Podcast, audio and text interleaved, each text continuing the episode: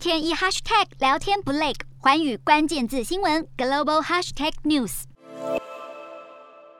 乌克兰军队集结在车诺比训练备战，因为俄罗斯大军已经在白俄罗斯与乌克兰边界驻扎，离乌克兰在车诺比的演习场地仅距离几百公里。随着乌俄两国不断进行军演，俄罗斯支持的乌克兰东部分离运动领导人普希林表示，当地随时可能爆发全面战争。普希林表示，分离主义部队拥有的武器不足，一旦战争爆发，他手下军队也必须向俄方求援。不过，对于西方国家来说，能避免战争当然是好事。因此，为了缓解紧张气氛，法国总统马克宏前往克里姆林宫与普丁会面，力求规避战争并建立互信。马克龙是俄国在乌克兰边界集结大军以来首位到访莫斯科的西方国家元首，而普丁在会后表示，马克龙的想法可以成为进一步谈话的基础。尽管马克龙出面扮演调解人，欧盟和北约都还是十分担心战争随时会引爆。欧盟外交和安全政策高级代表波瑞尔表示，欧洲正遭遇冷战结束以来最严重的安全威胁。